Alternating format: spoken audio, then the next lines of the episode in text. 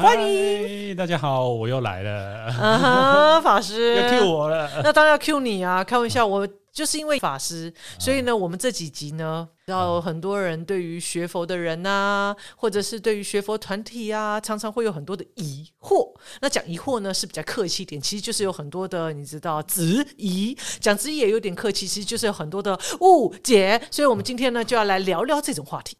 是吗？对呀、啊，有啊，你知道很多人都很喜欢评论学佛的人啊，就会觉得你看那个人学佛，你看脾气还这么差，哎呀，你看那个人学佛，你看，哎呀，这心量还这么小啊！对对对，你说的没错。所以除了除了学佛人以外，还评论人以外，学佛人也会评论别人呐、啊。其实，呃，是啊，所以学佛的人，呃，好像也被贴了标签，也被标签化了，所以。这个我们如果真的走在这个学佛的道路上，呃，我们确实，哎，这个不是常常怎么样去，呃，都是指正别人。其实可能我们学佛人要花更多的时间来好好的修正我们自己。对于学佛的学佛人、学佛的团体，呃，其实没有那么的友善。好，那我们确实我们要也要。静下心来自我审视哈，就是说，诶，为什么我们学佛的人常常可能会也会带给别人烦恼啊？然后，呃，我们学佛团体是不是还有很多我们需要调整跟修正的地方，或者是能够顺应这个世代，我们是不是也应该要呃要做一些调整跟改变？所以今天想要来跟法师聊聊这一方面的话题。哦，我忽然觉得我压力很大，哈哈，是不是？对啊，那我就先从这个寺院谈起好了。嗯。就是说，我自己感觉，就是我们过去其实我们在寻求一些心灵上的解脱啊，或者心灵上烦恼需要有一些呃这个被疏导啊，呃很多的时候我们可能就会呃这个求助于宗教，或者是我们。很很多人就会透过宗教里头的一些信念，或者是一些修行的方法，来为自己解惑，然后梳理一下自己的人生哈。嗯，但是因为呃，我发现到就是说，现在也有许多的社会大众对于宗教团体其实是呃有一些反感的，然后会有一种。觉得宗教团体就是一个这个，好像在掌握人心啊，或者是甚至会觉得说，为什么要盖那么多的寺院？哇塞，宗教团体好有钱哦，法师。关于盖寺院这件事情啊，我觉得你一开始节目其实也有也有讲啊，就是说社会大众或者是没学佛的人哦，就是常常会来审视宗教团体。那当然，作为宗教团体的我们啊，特别是像我是出家人啊，这样的问题也常常被问到。嗯，那我自己也会不断的在思索这样的问题啊。讲实在，不一定要人家来问我们，我们自己也会思索这样的问题。但是前提是，就是我觉得现在这个时空跟过去的时空有一点不太一样。所谓不太一样，就是说大家可能没有注意到一个问题哈，就是。现在其实很多寺院经济上面是有很大的困难。或许你们看到它的它是庙啊，或者是诶，怎么好像很多地方都有庙？那这个可能是时代留下来的产物。嗯那有很多几百年或者是更长远的寺院，其实他们除了面临到这个财务的问题之外，另外一方面也面临到一个很严重的问题，就是人才的问题，就是来出家的人变少。哦，所以有的时候我们只是看一个表象的问题，可能不是那么样的准确。但但法师，如果说真的寺院的呃，就是说经济有问题，可是问题是就是有一些道场，它的寺院一直在盖啊。那如果真的经济有问题，要干嘛能盖呢？怎么能盖呢？我觉得你的问题很好，当然就是真的有福报的哈，不管是某个道场的这个领导者，或者是某个。比较大的团体，他有这样的能力。那以佛教来讲，就是所谓的福报，因为你可以知道，这个法师哈，这位师傅，他可以盖这个道场，不是他自己，一定是十方布施或是供养的。那为什么人家愿意花钱供养或者是布施，就表示在佛法观念里面，就是所谓的福报嘛？嗯，所以法师，您的意思是不是说，其实？寺院会盖也是因为众生的需要，就是说，一个当一个呃佛教团体，它在弘化的过程当中，因为呃一定是因为很多的信众呃透过这个道场的修行，那么获得了佛法的利益，那进而他也会觉得希望有更多人可以在这个呃佛法的熏修里头能够为自己生命解烦解恼，所以呃，就是说，所以自然而然就会在譬如说某一些地域性开始会形塑出一群人，那很希望呃道场可以来到，就是说啊、来到他的这个呃这个居住环境，而不需要每次为了要学佛而奔波。所以，当一个道场的寺院开始，譬如说从呃，某个本来是在譬如北部，那慢慢扩展到东部啊、西部啊、南部，这个过程其实也是因为众生的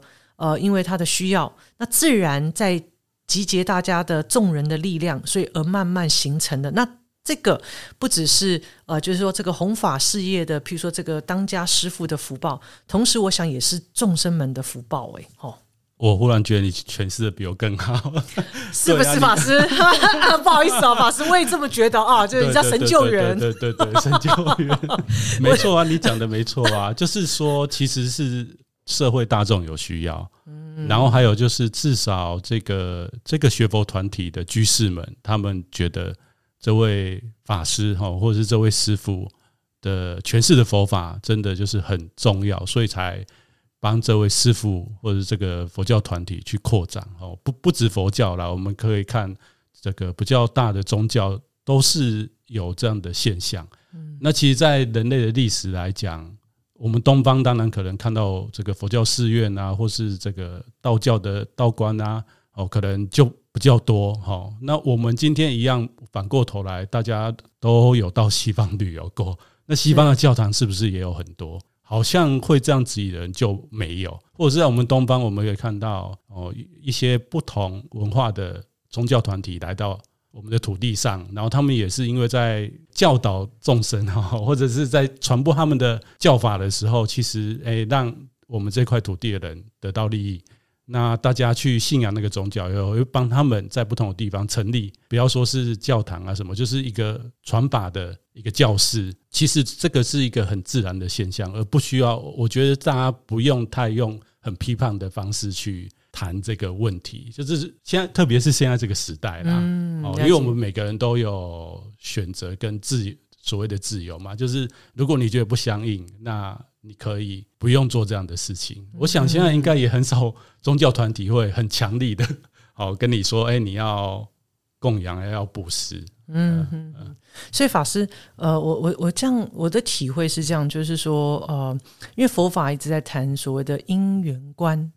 哦，或就是说，呃，所有一切它的这个整个过程，其实也是也是有它的因缘的安排。比如说，我们在这个世代，那。呃，众生们，众生有一种呃，就是说有一种对于法的一种追求，呃，希望可以呃了脱生死，希望可以通向解脱。所以，当一个世代它在这个佛法的弘化上，如果能够蓬勃或者是兴盛，它其实也是众生共同的一种愿力。那所以，相对的，就是说，如果呃，如果应该说，这个在佛法里头，我们怎么谈这个事情啊？就是说，这是是从因缘观来谈吗？还是确实是因为刚刚我们讲的，就是还是围绕在法师，就算有弘法的大愿，但是如果没有信众愿意护持他，或者是诶没有因缘到一个新的地方，其实哦，所以当然因缘是一个很重要的部分。再来就是。我觉得这跟人类的整个发展历史也有关，因为很多人在批评说：“哎，你看那个，我们从经典可以看到，哈，佛陀的僧团或者是原始的比较原始的佛教的僧团，好像僧人哈就是到处弘法，然后没有一个固定的地方。可是大家要知道，人类的历史就是这样子。我们的先人在最早的时候是过着游牧的生活，可是后来慢慢我们。有一些技术哦，例如农业技术，到后来现在工业的技术，我们人的生活范围跟环境，我们可以确保我们的粮食哈，乃至我们的文化文明发展，慢慢就是集中到所谓的都市嘛。那一样的寺院，在过去，特别是中国历史上，我们也可以看到，有有的朝代因缘就不是那么殊胜，或者是那个因缘就是不一样，就是帝王他就会把佛教赶到山山林。哦，山边去，所以那时候僧人只好在山边结了一个茅草屋，在那边修行。因为就是这样的一个问题啊，就是应该是说法师他就是找，只是找一个地方哈，安心的修行，然后那个房子可能很小，可是后来为什么变成那么壮观或雄伟的庙？就是很多人去拜访这位法师，或者是跟他请法，啊、慢慢的完善那个地方，它就是变得一个很大的寺院。所以你说这个法师是一开始因为敛财，然后就跟大家讲我要盖那么大的庙吗？我我觉得应该不是嘛。他这样听起来，那第二个就是说，哎，现在我们可能会很好奇或怀疑说，为什么有那么多的宗教团体哦是在都市里面盖道场，而且盖的。地点都很棒，是哦，或者是盖的那个外观都很雄伟，是哦，还是回到这个问题，就是说，当人们慢慢就是生活在都市的时候，嗯，那这个法师，除非他是过着比较传统的修行生活，他就是要找一个安静的地方。那我我觉得，如果是这样的法师，基本上信众想要帮他盖庙也很难。那如果没有的话，哎，一定会有所谓的我们说的法缘也好，或是呃因缘也好，就是有信众想要护持这位法师，能让更多人认识他，然后让他的佛法诠释可以带给每个人哦一些成长。那这时候就开始会衍生这个问题，就是盖道场的问题。嗯，所以它其实一切都是自然发生的。那一般人都是看到现象上，然后就会有很多的呃质疑啊，哦，然后或但是事实上这个过程里头，它其实是呃自然而然的。所以常常法师，这会不会是我们人类的某一种思维的陷阱？就是说，我们常常会用自己的观点来诠释我们的认为。是是啊 是啊，其实我们很容易只是看在看到表象哦。是今天不只是说呃，我们现在谈这个话题，就是诶宗教设施。哦，让大家很起心动念哈。那包括说，有时候我们看到一个成功人士，他在上面侃侃而谈的时候，我们会我们会觉得说，哎，为什么他可以这样子？哦，讲话好像就是他讲的，好像我们也都知道，可是我们就达不到。可是我们却忽略他在成功的过程当中，他到底花了多少时间、多少心力，他建立了多少的人脉哦，或者是他需要处理。有多少人的问题，是才有今天这个成就？那一样，一个宗教团体，它之所以有这些资源，它不一定不是凭空而来，而且而且，我觉得，特别是我们这个时代，哦，大家都资讯或者是知识，比起过去几千人、几千年以来还要来的高，非常的多。大部分人也都有判断的能力，在这样子判断能力之下，大家还愿意。哦，掏出自己的微薄的薪水的一小部分去供养这个出家人也好，或是去去护持这个宗教团体，一定是这个宗教团体带给他在生命当中很大的帮助。所以法师，我我我想。可能作为不管是呃这个寺院的建设，或者是说法师啊，哈，还有学佛的这些信众们，呃，我们如何就是说，呃，有时候我们常讲积贤积贤，可能有时候就是说，其实在，所以这也是为什么我们常常会觉得佛教团体好像有时候比较严谨啊，哈，呃，那我想这个严谨的背后，其实就是因为呃更觉察到不要让社会大众或是跟我们相处的人会有一些不必要的起心动念，哦。所以这个这也是，就是说，我就想问第二个问题，就是常常，呃，我觉得学佛会，呃，就是有些人他会觉得，哎呀，你们怎么戒律这么多啊？或者说，哎呀，又不能吃肉啊，又不能怎样啊，又不能那样啊，然后就觉得学佛就让人觉得很，就是你知道，法师就是很有压力呀，啊，或者说学佛学佛会让人觉得就是好像违背人性。然后，所以就会觉得你们这些学佛人啊，有些人会觉得很就很很假仙呐、啊，就是说明明，譬如说，可能就会觉得说，哎，你可能譬如说内心里面也充满了欲望啊，然后但是好像好像要展现出来就是一副我无所求啊，哈。那所以呃，像类似像这种感受，啊，就是说，可能对于真正走在修行路上的这个呃，不管是法师或菩萨，其实那是一个他跟自己工作旅程嘛。他他没有办法，呃，就是一开始就让自己就是呃，就是说有一些呃不好的习惯马上修正，但他不断跟自己工作。但很多人可能看不到那个过程，就马上给予在他生命某个阶段那个时间点，然后很多的评断，那于是就就很多的误解哈。那那从佛法角度怎么来看这个现象？法师，我觉得你刚才已经做一个 很好的诠释。我我自己的经验来讲，啊，哈就是说，当像我们来出家，其实我。我们也不是说一出生就是在寺院里面出生，然后就是接受这个传统的训练跟教育哈。我我们也是来自一般社会大众，然后接触了佛教，然后对这个哲学也好，或是对这个知识哈，非常的有兴趣，也愿意花这一生在这里面哦来练习。所以你刚刚提到一个问题，就是很多来接触佛教的人，可能一开始就会看到。哦，因为道场也有各式各样的法师跟各各式各样学佛人，是就会看到有有一群哈，就是真的就是我们说那种持戒比较严谨，或者是要求比较高的人哈，可能就会跟你讲说，哎，你已经学佛了，应该怎么样怎么样哈，或者是我们佛教有什么戒律点点点。那其实我也在很多地方跟大家分享过，我自己个人的感觉是，戒律这种东西其实是。你知道这个东西其实是拿来你自己修正你自己用的，而不是去看别人。就是那一把尺是去量你自己还有多少可以进步的空间，而不是把尺拿出来去量哦，这个世界应该要变成你想要变成的那个样子。嗯，所以这个也是佛教或者是佛法跟有一些。宗教或者有一些哲学不一样的地方，当然，你你说一个宗教团体或者一个团体，它有没有一个共同的制约或者共同的一个规范？一定也有哦。但是就借这件事情来讲，其实是自己在这个过程当中去体验。我们刚刚前面讲到哈，不管是这个道场的问题，还是你刚刚问的这个问题，其实很重要的一个问题，也是现在人大部分人都会碰到哦，包括我们。收听这个节目的大家，还有我们现在对谈的，我们两个都有碰到，就是因为我们人类在对一个概念的理解或者是认知的时候，是透过文字，嗯，或者是透过别人口，像我们这样子，然后大家在听这个节目，透过呃这个声音，哈，透过这个语音去理解。那戒律这个东西也是一样，就是我们我们透过诶看佛经，然后知道有这些戒律，可是真正它。在你生命当中，到底是一个怎么样的呈现，或者它真正的含义是怎么样？它其实是需要你去用生命去体验，还有去碰到一些事情的时候，你去检验。有的时候我们可能这样想，但是真的碰到那样的状况的时候，其实并不是哦，像你想象那样那么简单。所以我这边。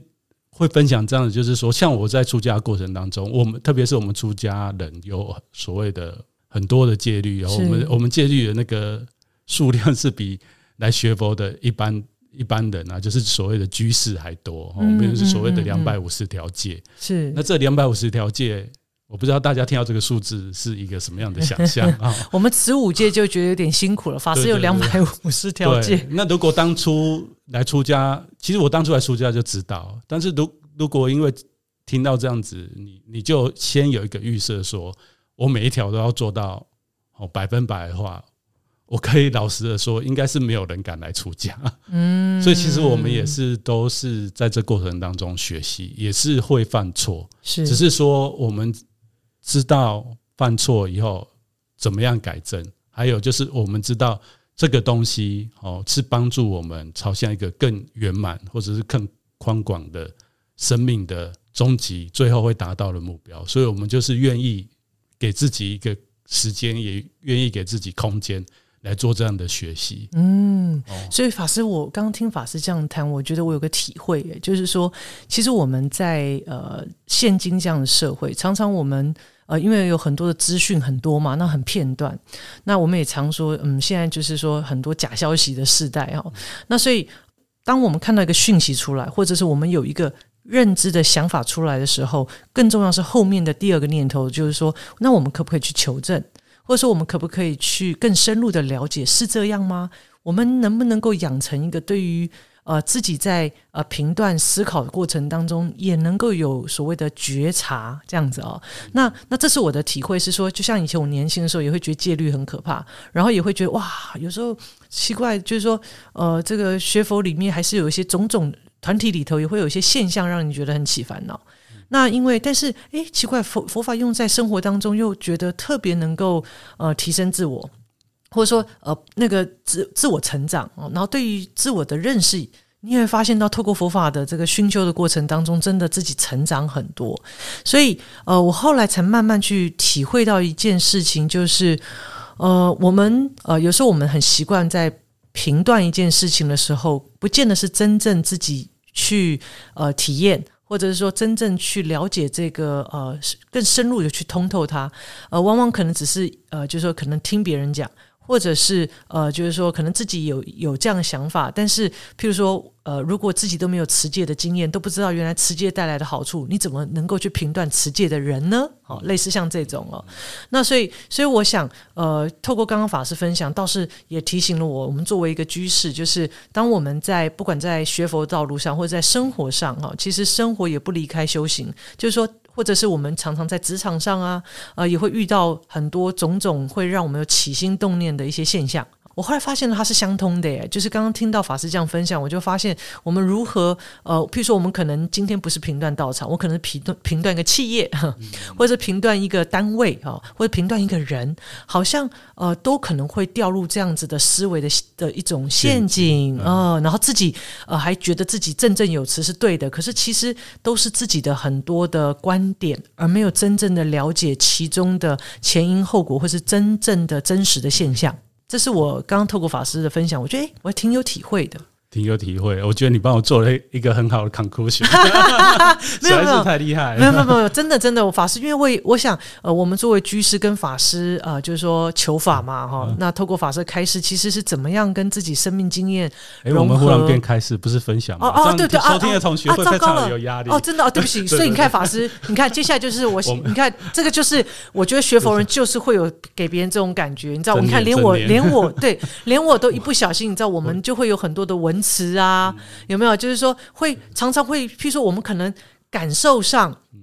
呃，是很有感，可是别人听就觉得，也许就会觉得哇，这你这是在讲什么？然后让别人觉得不舒服。太，太说教，太说教。对对对对对对对。所以法师，你提醒了我，我我，所以你看，法师，我很想问一个问题：有时候我们学佛，有时候会会让人家觉得陷阱嘛？不是？呃，对对，自己也会有陷阱，然后会给别人觉得有点压力。比如说，呃，像呃，我我比如说我我们常常就是看到人家生病啊，哦，然后你就会说，哎呀，这个是业障啊。然后呢，呃，有些人就觉得业障这什么意思？我已经够生病够苦了，什么业障哈？就听了就很不舒服，然后，然后更，然后这时候你就说，哎呀，因为你知道你碰生病啦，然后那这个时候就是说，哎呀，那你呃要宵夜呀，呃来做个法会啊，布施啊，哦可以帮你重业轻报啊，然后这个时候呢，呃可能有些菩萨就说，哎呀，那这个呃我的能力有限啊，哎呀，然后这时候可能说，哎呀，这真福报不够啊，所以要培福啊，啊，有培福，你看你这个这都跟福报有关呐，那有些人就会觉得说，天哪，我已经生病了，然后我现在呢，呃这个呃为为了要呃，这个赚取更多的生活开销，我要努力工作，然后你这时候叫我陪福，比如说布施啦、当义工啦等等，呃，就是说有的时候对于学佛的人来讲，他其实他的出发点其实是好意。而且他是很可能是用心，嗯哦，可是对于可能听到的人来讲，他如果对佛法了解不够不是很深入，甚至老实讲，真的还真是会让人觉得你知道，对，还蛮有压力跟烦恼哎，拳头会握很紧，对对对对对，对，我觉得很难呐、啊。然后第二个就是说，现在这个时代啊，其实我们接受太多的，很容易就可以得到。资讯或讯息啊，所以有时候我们对于一件事情有兴趣的时候，我们就可以用很多的方式去搜寻嘛。那搜寻的过程当中，我们就会像我，还是切到前面讲的，我们就会陷入一个，因为我们没有实际去体验过，或者是去走过人家走过的路，是我们只是很单纯的透过搜寻搜寻到的资讯啊，那些资讯大部分都是什么？都是知识。或是文字，嗯、我们我们就很容易透过这个知识跟文字去用我们自己习惯的方式来诠释啊，然后去做脑补。那你脑补出来的东西，不见得是别人现在的状况需要的。就像你讲生病这件事情，其实我也。有很深的感触，是因为我之前在生团领职，其实也有蛮大的福报哈，就是在关怀院 福报哦，对对对，福报，所以没有在那个单位就没有福报吗？哦 哦，哦哦，逼，好，就是福报是比较来的，就看大家怎么怎么诠释的哈，我们就会其实有时候讲这句话这样子，没有没有，所以法师你知道，有时候其实只是我们太习惯用一些用语啦，对，真的不是故意的，对，真的不是故意的，我并没有跟说不是在那个单位就那个，好，那那时候就是。是蛮常到医院去关怀一些重病的人。那有时候真的，你说像我们来出家，或者是我们懂很多，可是表示说我们真的可以马上或直接，或者是也给对方一个很好的方法来帮助他所谓的安心嘛？哈，我常常在讲这件事。其实我发现，我很多时候去的时候，真的就没有办法去讲很多话。嗯，有的时候我就是真的就是。很单纯的就是握着对方的手，嗯，哦，或者是讲一些很简单、很简单的观念，哦，就不会讲很多。像刚刚秘密菩萨讲的这个什么啊、哦，我们来学佛啊，就知道这个是可能是业障现前啊，或者是重重罪轻报啊。然后，对对对，我就会发现说，哎，其实理论或是这个思想上面的，跟实际现实的世界来讲，哦，那个 gap 其实是。有的，嗯，哦，那这个就是所谓的刚刚咪咪讲的，其实这个就是一个修行的过程，或是每个人在修行会碰遇跟碰到跟遭遇到的。那我觉得，如果你现在的阶段常常有这些东西出现，我觉得很好，因为这个才是走在修行的正轨道，嗯，的道上面，而不是 常常就是你会脑补很多东西，或者是学佛以后你会有一个固定的观念，觉得学佛人应该怎么样，是哦，或者是。说，哎，身为法师应该就怎么样。哦，或者是我们居士应该就怎么样？是是是，所以我们也有很多呃，我们的认为，还有帮别人也标签化。所以其实呃，学佛是一件快乐的事，但学佛也是一个不容易的事。其实每个人都在修正自己，所以呃，可能你知道，就是运气运气哈，就是呃，也许有些听众朋友，如果你有一天你一不小心碰到有些人会觉得哈，学佛人怎么都这样，请你请你原谅他哈，因为他真的不是故意，他可能也呃内心觉得很后悔，就是讲那一些让别人起烦恼的话哈。所以因为他也。正走在修行路上，那所以相对的，我们学佛的人，呃，如果你都知道，原来我们自己都，你知道，常常你知道，就是会，你知道断电啊，或者是就是你知道会讲一些让别人觉得不开心的话，我们你这个时候，其实我们也应该要将心比心，要去就是说，呃，更呃，第一个我们要更用功啊，哈，然后再来一个部分是，有时候我们对别人标准也不要那么高，因为自己都做不到啊。对对对对对所以，所以，呃，所以我有时候常常觉得是说，其实，呃，学佛还真是，其实它其实很生活化的，就是它就是，呃，我们透过佛法的一些呃方法、智慧，怎么样是呃让让降服自己的种种的烦恼，然后不断的自我成长哦。所以，这真的是一个旅程啦。是希望大家不要因为某些人学佛只是还在过程里就误会了佛法。对对对，就觉得佛佛教应该是怎么样，或是佛法应该是什么样的？啊，真的没有哎、欸，其实佛法真的很生活化。的，你看，就是你知道，我们也常常知道就被被修正啊，那反正没关系嘛，就是别人看到我们缺点，呃，就代表我们还有进步的空间，多好，是不是法师？对啊，就是他是一个女，其实刚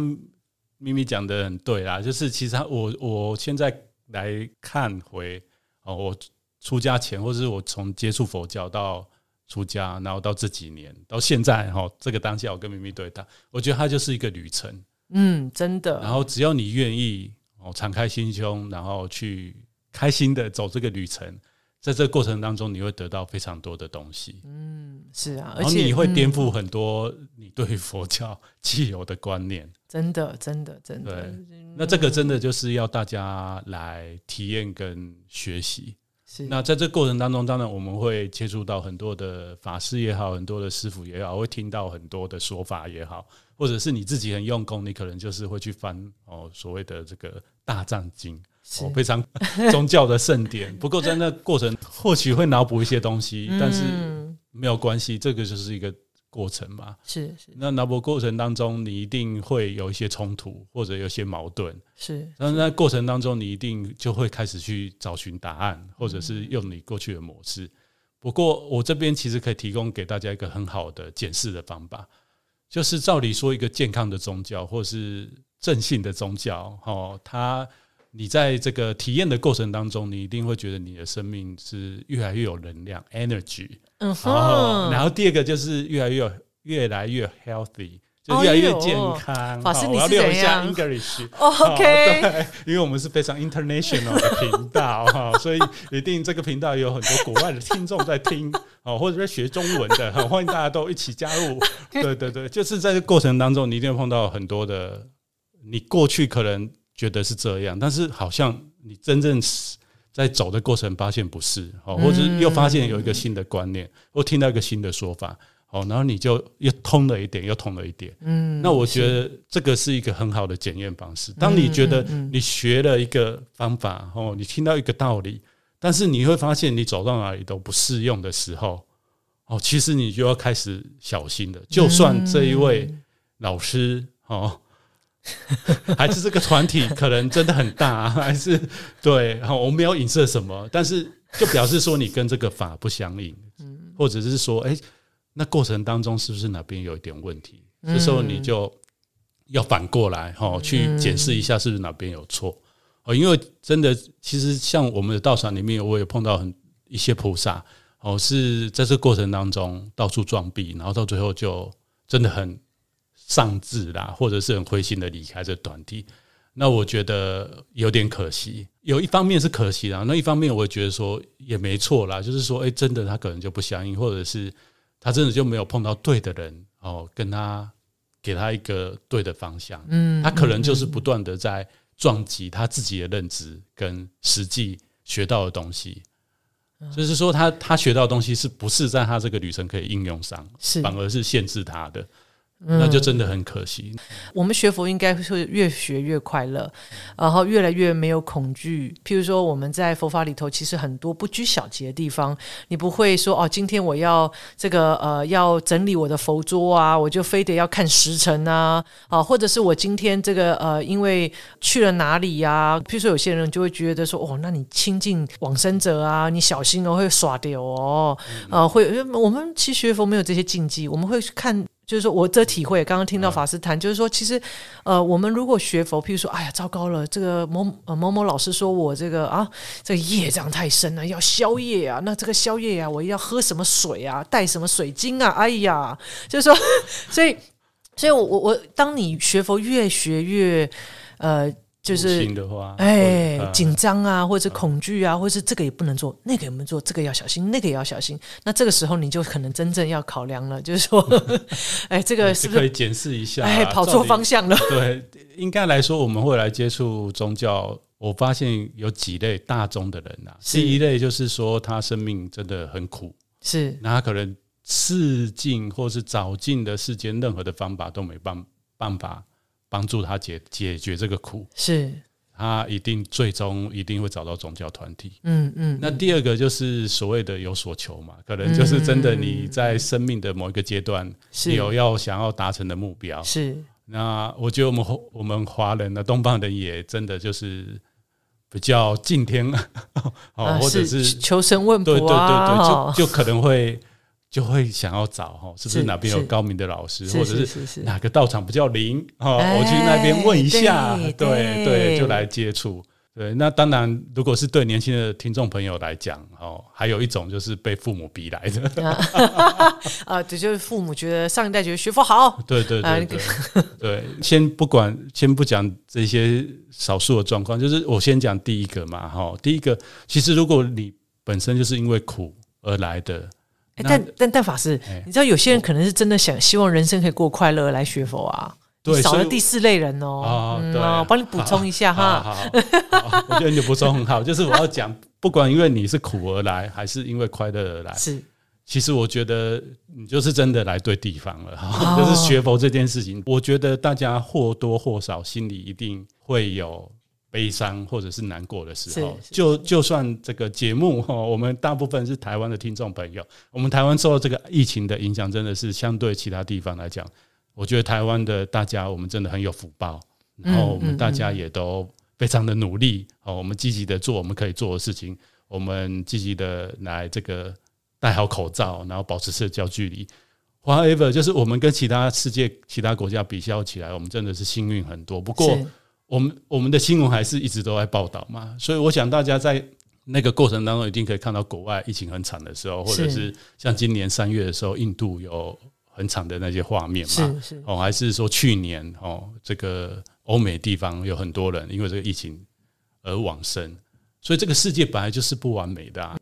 就是在这不完美当中来学佛，你真的。在这个过程当中，你会去转化那个苦，是是。然后诸佛菩萨为什么一直来这个世间？就是这些苦当中，我们透过这个苦反而是我们可以解脱的一个很重要的养分。养分，对。所以其实法师就是说，因为当然我们在呃这个修行的道路上哈，就是学佛最重要，其实是要让我们就是呃不管是离苦得乐啊，或者是呃这个把烦恼转成菩提啊，其实呃所以法师刚刚谈到，就是学佛它其实呃不是让你越来越多烦恼，或是越来越多的。呃，觉得怎么人生这么的苦哈？应该是说你能，因为苦本来就是本质嘛哈，所以你怎么样能够透过佛法修行苦集灭道啊？就是说真正找到解决呃方法，你面对苦的方法，然后面呃不是面对苦的方法，就是说真正去面对它，而后呃能够有机会呃在这个离苦得乐这样哈。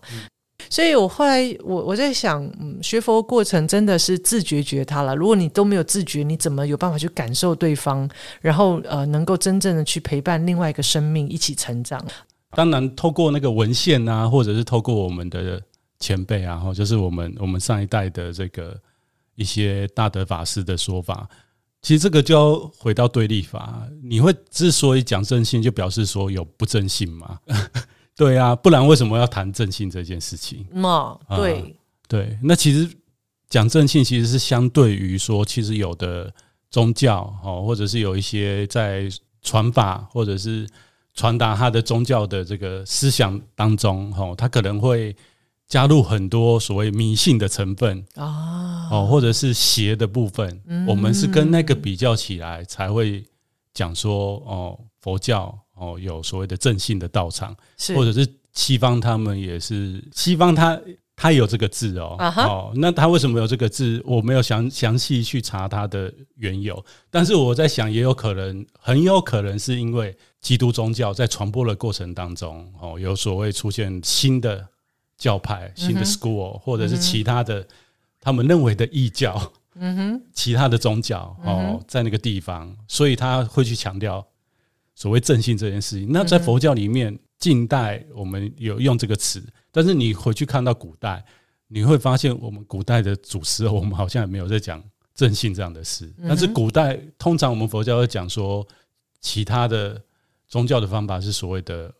外道。哦，那我们佛教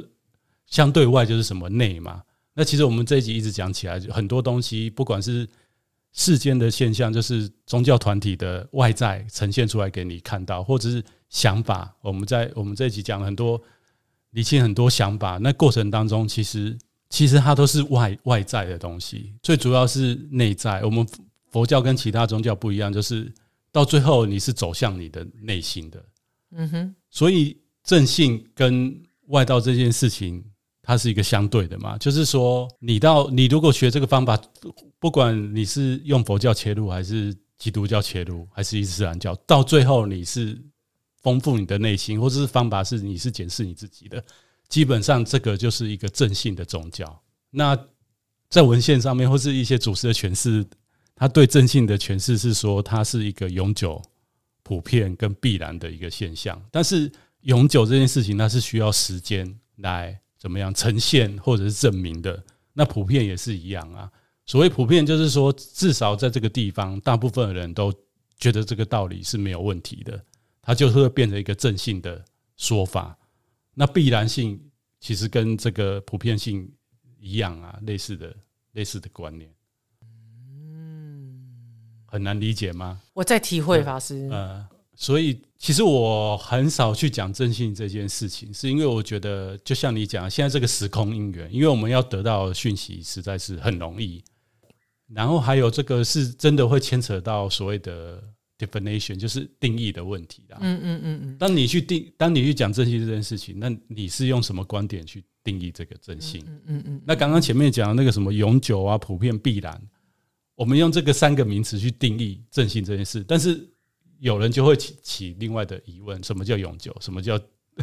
普遍？叫什么叫必然？所以，这还是回到一个最终的问题，就是你要你自己要去体验呐。嗯呃嗯。不过法师我知道，好像呃，自就是说最少呃，我我自己辨识的方法就是依法不依人，嗯，然后依智不依事，嗯，然后无常无我跟空性，就是我都是用，就是我大概是这样来呃来。呃，作为我检视的一个标准，你说的是对，就是佛教基本上我们在辨识这个法师或者是这个道理，它到底是不是佛所谓的真正的佛法？嗯嗯嗯嗯嗯嗯，所说的这个对啊，单把瘾，但是这个还是一个观念呐，嗯，还是一个概念。对对对，不过我相信就是说，其实法师，我想，呃，佛法真的是很，其实是很。广大也很精深哈，就是说可以这样讲吗？我这个成语对吗？没错啊，哦、所以我们花那么多集，而且可以一直录下去，就是实在是有太多话题可以聊。对，真的。所以说，其实我我想，我们今天透过这一集，嗯、就是说很多人可能对于佛法。呃，不管是学佛的人啊，或学佛团体呀、啊，哈，可能都会有一些误解。那我相信有些误解不止我们今天聊这些，其实还有很多。嗯、那但是就是说，如果修行是一个呃更内省的过程，那我们应该要走在这个路上。然后不断的也去感受整个世代的脉动哦。嗯、那当然，呃，对于还呃对于佛法好奇，或者说甚至是有很多误解的听众朋友来讲，那我们也很欢迎您可以呃真正也来体验。对，那这个就是自己踏进来看，嗯、自己踏进来体验。对对对，那大家也不用害怕说什么，因为一开始我们提到问题就是，哎，这个道场看起来好像很雄伟、很壮观，是不是我进去要缴很多钱啊？我觉得大家都有那个能力。如果你要缴那么多钱，那你自己可以选择到底要不要去嘛？现在很多其实、啊、其实根本没有啊，就是自己自己脑补的部分。所以有时候我们。不管是对于学佛团体，或者是对于学佛的人，呃，或者是对于佛法本身，你都有质疑。其实质疑很好啊。那但是更重要，不是只停留在质疑，质疑而是质疑之后，你可不可以来求证？你可不可以真正的来体会？就好像我今天呃就要做一个研究一样哈，就是说，哎，我一定是提出一个疑惑嘛，问提问嘛，研究问题嘛。但更重要是，我们要去找史料啊，去梳理啊，然后进而能够求证啊。那所以我想，呃，就是说在呃这个。互为勉励，也互为鼓励，希望我们都可以在我们人生的道路上，都可以真正拥抱幸福快乐，然后有一个呃无憾的人生哈。那我想今天在最后，不知道法师还有没有要跟听众朋友分享的呢？没有。如果各位听众朋友非常喜欢我们的节目，欢迎订阅，那你可以随时就可以收到我们节目的一些资讯哦。那我想呃再一次的感谢延参法师，谢谢也祝福大家。那我们下次节目见，拜拜。拜拜。